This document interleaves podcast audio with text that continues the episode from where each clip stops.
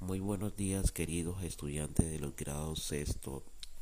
Cordial saludos. Les habla su docente de Ciencias Naturales y Educación Ambiental, Luis Antonio Chávez Rasprilla.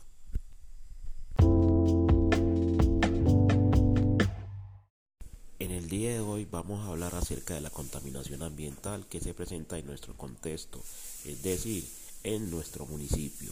Estén muy atentos a, a todas las orientaciones que se les va a impartir más adelante.